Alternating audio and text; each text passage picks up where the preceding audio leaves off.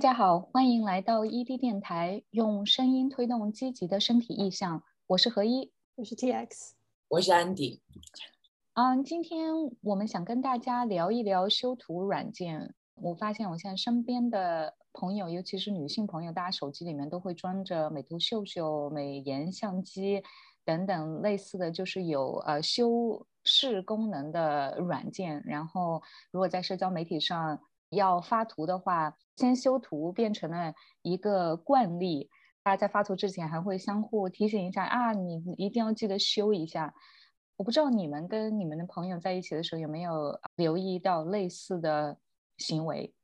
会有，而且就是不光是在华人圈子里面，就美图秀秀这款软件，就当时有个韩国朋友告诉我说，哎，你知道这款软件吗？你这款软件上面你可以美颜哦，然后你还可以自己化妆。就是是他过来告诉我说，哎，这边有这种新的功能的。啊，原来这个软件在其他的群里面也这么这么风靡。我是发现说，就是其实 Zoom 也会带有类似于美颜滤镜的一个功能，就可能是为了大家 work from home 就不需要再化妆啊什么的，你可以自己去调亮度，然后可以磨皮之类的。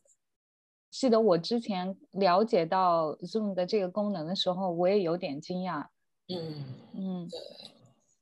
大家都知道，很多时候，当人对自己的外形有不满或者是有焦虑的时候，很容易进行一个身体检查。然后 Zoom 的话，就相当于是你不停的在看自己，你不停的在跟别人交流的时候，同时有一面镜子在你面前，你可以看到自己的，就非常明显的，就大家。一进到这个 Zoom Room 里面之后，第一反应就开始就是来调整头发，来调整那个坐姿，对，然后就就感觉实际上，呃，Zoom 本身的存在，以及我们现在在一个视频会议的世界里的话，实际上对于有外形焦虑的人而言，这个压力实际上非常大的，它就是存在的本身就是会增大很多对外形的关注，嗯。我就像我感觉，即使即使没有外形焦虑，也会让你觉得更加的有自我意识吧。就像你说的，就有一面镜子，不断的你在说话的时候你在看自己。但平时如果是真的在现实生活中跟别人相处的话，不会总是有一面镜子在提醒自己自己看起来怎么样，说话的姿态怎么样之类的。这确实是一个很有意思的点。嗯，可能之前我也没有深思过，但确实是。就像安迪刚刚讲到的，就是这一个看到自己的这个功能是在自然社交环境里面，其实你看不到的。即便是外形焦虑比较淡的人，也有可能就是因为有这个东西的存在，可能会有更多的外形检查、身体检查的一个行为。甚至我有朋友会特别的把自己的那个窗口就 pin 在。页面上，这样他能够时时刻刻的看到自己在别人眼中看起来怎么样。嗯，对，就其实有了更多的自我审查，就特别是这种这样子的一个设定，就是大家都是以同样的一个方框，然后就一排就这样排过去的，实际上就也是增加了很多社会对比，因为现在这样对比感觉特别容易。嗯，有种不自觉的就跟别人同框了的感觉。对，嗯。然后感觉这个滤镜，就是那个呃带化妆效果的滤镜的出现，其实也是在一定程度上可能会增加一些人的外形焦虑。嗯，就是我感觉就是这个给散散发出一种信号，就是哎，你即便是在家办公，你也不能太随意。嗯，而且我可以想象，就是这样一个，就是你在镜头前你要看起来。更好就是这个滤镜功能的出现，可能大概率是为了迎合社会对女性的预期而设定的，因为可能男性可能更多是要求你你穿着比较职业化一点，然后上半身是看起来是职业化就可以了，但是对女性的话，可能他会对你在面部上会有一些要求，所以它因为那个滤镜有一点磨皮的功能，感觉就是整个审美环境女性的要求都是变得越来越不真实。就是没有人的皮肤是零瑕疵的，但是不知道为什么，在所有我们见到的广告也好，就所有非真人的状态，嗯，所有人的皮肤都是零瑕疵的。嗯，而且现在有呃各种修图软件的存在，就是嗯，导致我们每一个人其实都变成是这种不真实的媒体信息的一个传输者。对，嗯，我感觉好像是一个互相作用的过程吧，就是可能啊，我我的猜想是说，比如说一开始可能只是大屏幕上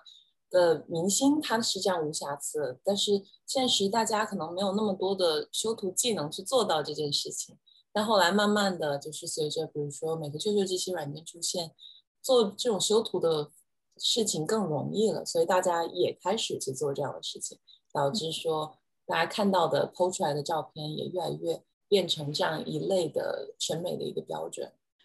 对，我觉得其实社交媒体在这个过程当中，其实起了很大的一个推波助澜的作用。就特别是像微博、微信和 Facebook，就是那个脸书他们的出现，感觉他们带动了自拍这一行动行为的那个兴起。就在我印象中，就当自拍变成了一件比较时时髦的事情，好像就是从这些社交媒体开始的。就我印象特别深刻的是，可能是一零年还是一一年的时候，就是比较早的时候，就是当时很潮流的一款相机，就当时还没有软件啊，都是还都是那个相机，是索尼的一个自拍神器，好像叫那个什么 Girlfriend Two 还是什么东西的，我就是印象特别深刻。对，就是自拍神器，拍了之后会自动给你一个美颜功能的。当时我听到这件事情，第一想法是：哎，那我是不是就可以不用化妆了？好像好像也不错，因为化妆不就也是为了拍照好看吗？我现在直接拿这个相机拍一下就好看了。我记得当时好像有时候别人出去玩的时候会借有一个同学，他有这个相机，就专门为了给女朋友拍照。嗯，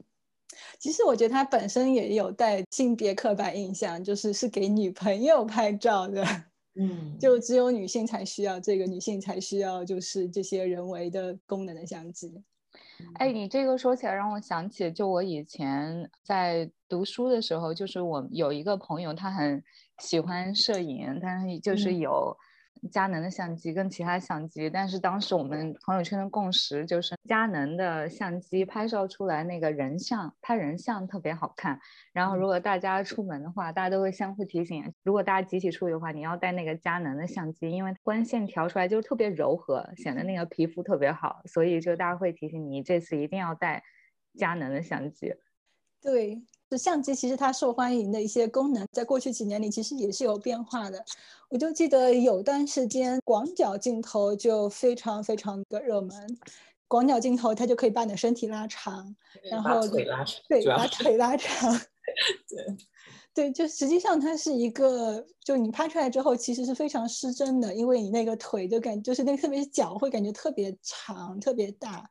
但是它整体效果就是感觉好像把你人像拍更好看，因为你好像身体更加修长了。嗯，感觉就是市面上一直都存在各种各样的产品跟服务来迎合社会对女性的一些审美标准。嗯，我记得我之前看过一个关于美图的成长的新闻稿，是讲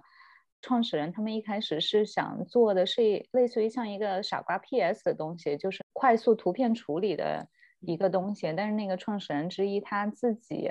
留意到，就是年轻的女性对照片拍出来显瘦有一个很强的需求，所以他抓住了这样的一个定位，然后把那个当时那个图片处理软件加入了瘦脸、磨皮、美白这样一些功能，然后那一年是美图用户量暴增，好像是暴增一亿的拐点。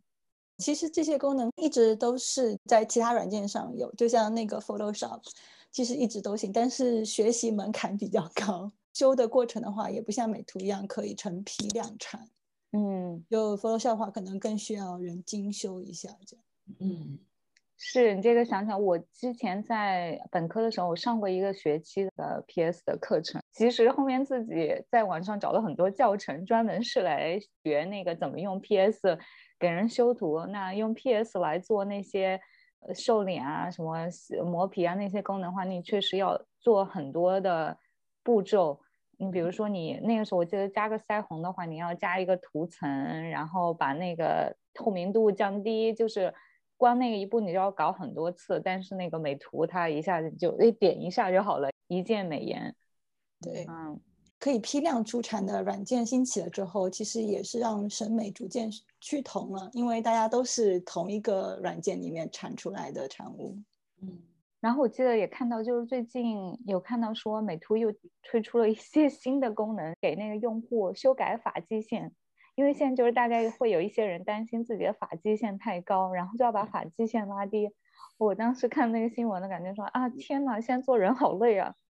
我觉得大家在。社交媒体上看到别人的照片和你看到真人的时候，你其实会期待有一个不同的，有一个差别，然后这个差别也变成了一种常态。我觉得就还挺神奇的。我们已经知道说，社交媒体上拍出来的照片绝对是理想化的美化版的自己。当你看到真人的时候，必定要降一个梯度的。嗯。对，可能十年、十五年前，照片这件事情就是欺骗的骗，就这件事情还是一件很大的事情。现在就感觉变成了一种常态，嗯，甚至会被大家美化成社交礼仪（引号的礼仪），因为你发出来的照片要是最最美好的自己，以及你要是跟朋友一起出去照片照相的话，你朋友的照片也要 P 一下。对，不 P 朋友照片是非常失礼的一件事情。是一件拉踩行为，是的，嗯，就是围绕这些修图功能，我们也自己发展出了新的社交的规则，嗯，而且这些软件的兴起，实际上让审美变得越来越单一了，本来存在的一个多元化的审美，其实就慢慢慢慢的收紧了，嗯。其实我我会好奇，当然这些软件兴起是催化了这个单一审美型的，但是本身这单一审美它本身就是存在的，所以大家才会有这样的趋同的需求，对吧？就感觉是一个互相的一个过程。对，其实我觉得有一部分也是谁在代表，就是我们的普遍外貌，或者谁在代表这个标准。当没有这个技术的时候，可能。我们所看到的美人还是非常不一样的，就是是是有一定多元化的，就是它是不同的身材，可能都会有一定程度上的代表，可能没有特别多，但是会有一定程度上代表。但是有了技术加成之后，这个所代表的这个形象就变得越来越单一了。这方面的话也是有研究，特别是人对人外貌的一个审美，它是怎么样形成的？然后就有研究发现，就很多时候我们对外貌的一个审美倾向，实际上是由我们所看到的周围的那些人脸综合而成的一个影响。当呃社交媒体或者是网络还没有那么发达的时候，就可能每个地方是有每个地方的一个审美标准，就他们他们综合起来看到脸是不一样的。现在有了一些 P 图软件，或者是美图秀秀，或者是其他的一些照相技术了之后，我们所见到的人脸，实际上在原先的脸上又经过了批量生产，都放大了眼睛，然后缩小了呃两个腮部，皮肤都被 P 白了，就经过了这样的批量生产之后，相当于我们所见到的人脸都是变成了同一个样子里面出来的。那这样子的话，呃，我们所见到人脸再综合一下，就变成了我们现在一个新的审美标准。但是这个审美标准实际上是不那么现实的，是非常单一的，因为他们是由我们本身的脸就通过批量生产而生产出来的，就是离一个真实的脸更加远的一个被曲折的标准。嗯，对，我可能在回我在回想，就是从小到大成长这个状态，我们可能看到的。那种美人更多的是，比如说电视机上的明星之类的，然后偶尔爆出来一些民间的美人的话，你也会觉得比较比较真实的那种形象。但现在的确像你说的，就是社交媒体越来越活跃，然后每个人都能够剖自己的照片出来，然后大家就会更容易趋同，大家都剖出来类似的照片，都是大长腿啊、锥子脸呀之类的。对。可能有点岔开话题啊，但是当 Facebook 或者 Internet 刚兴起的时候，大家的对未来的展望都是不同人群之间的交流会变多，因为它是就是一个平台嘛，你可以看到形形色色不一样的人，会更来越多去了解不同的事情，人的世界会变得越开阔。但实际上现在来看的话，就不管是在国外 Twitter、Facebook 也好，还是在国内微博、微信、豆瓣什么也好，实际上大家的。世界其实反而变得越来越小了，因为它的算法是会给你推那些你感兴趣的事情，所以就相当于是我们都在一个一个的那个信息的茧里面，然后就会不停的是收到那些自己认同的信息或自己喜欢的信息，而不会去走出这个茧去看其他的世界，我们就反而是在不同的信息的茧里面，我们世界反而变得越来越小，越来越趋同了。就其实审美也是一样的。嗯嗯嗯，就感觉那些呃社交媒体公司，可能他们自己在名义上会讲啊，我们的愿景是不同的群体都能够交流，促进信息的互动。但是作为一个以利益为导向的公司来说，在实际操作层面上，更多的考虑是我怎么样去增加用户粘性，怎么样让你在我的这个 app 上去停留更多的时间，那更多的结。就结果就导致他们的算法就变成我怎么样会让你舒服，所以就会不不断的把人锁在 X 说到的信息的茧里面。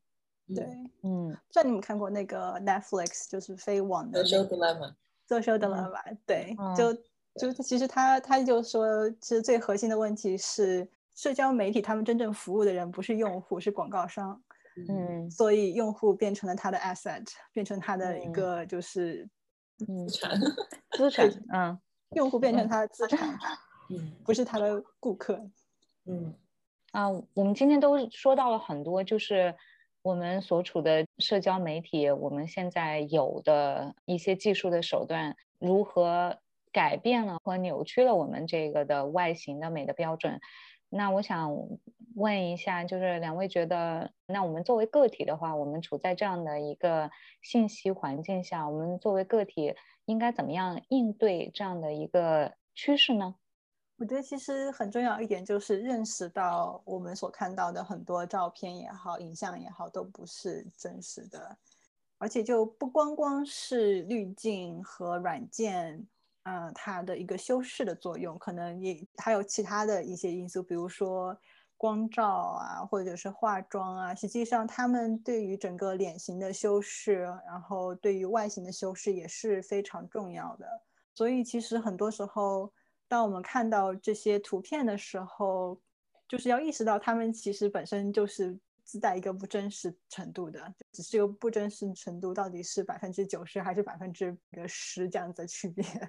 就是它一定是不真实的，所以当我们想要把这些照片跟我们自己本人进行对比的时候，这个时候这样子的对比对你而言是不公平的，注定是要输掉的，因为你是拿自身真实的形象去跟那些虚假然后有呃额外加成的啊这个影像在做对比。嗯，我想我们每个人可能可以在意识到这样的一个。标准是不真实的基础上，我们可以尝试不去加剧这样一个不真实标准的产出。比如说，自己在没社交媒体上发图之前，可以开始尝试，就是不发 P 图的照片，而展示自己真实的一面，或者就是说开始降低自己 P 图的一个程度，然后减少不真实度的那个成分，或者是当。朋友主主动问我们，嘿，要不要给你 P 图的时候，你可以那个选择就是说啊，不用，我觉得我这个样子挺好的。我觉得我在想，就是这样的一个小的信号，会不会也能对我们所处的这些信息环境有一些积极的作用？然后另外还有就是说，要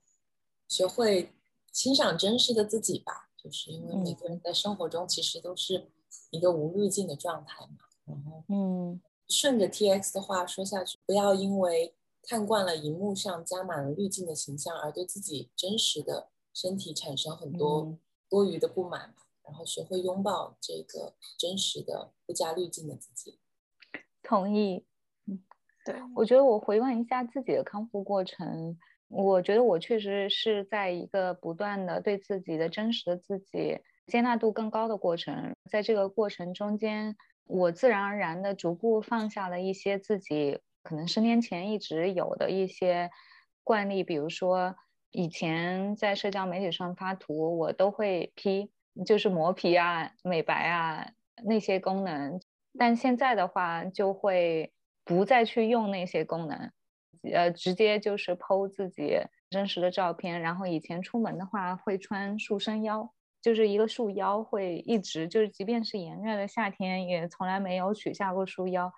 但真的从好几年前开始，就突然觉得，哎，我没有必要再穿那个，就放下来。就现在就感觉啊，这样生活挺自由的。然后有时候觉得说，也挺感慨的，自己在很长的一段时间里面，一直就是，即便是炎炎夏日，也一直坚持穿束腰，穿了好几年。可能要意识到自己会因为社会审美的影响而对自己有一个理想化的苛求嘛，嗯。然后要放下那个苛求。嗯，对，听到了喵喵的叫声，他也表示同意。对，特别是在社交媒体上，或者是在滤镜和修图加成的图片，它其实最大的影响就是让人觉得人每时每刻都要像那样，都要看起来像这个图片或者是这个视频里那样子。就实际上很重要一点就是意识到。就是哪怕这个他没有修很多图，那也是那一刻那个人的外貌，并不是人每时每刻都要保持成那样子的。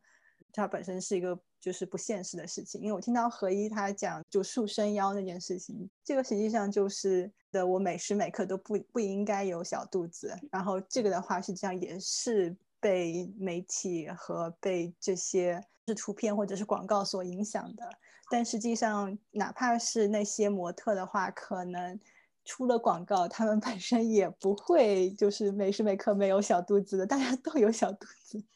是的，今天一滴电台就先聊到这里。你可以在微信公众号、喜马拉雅或泛用性播客客户端上找到我们，欢迎大家跟我们留言讨论。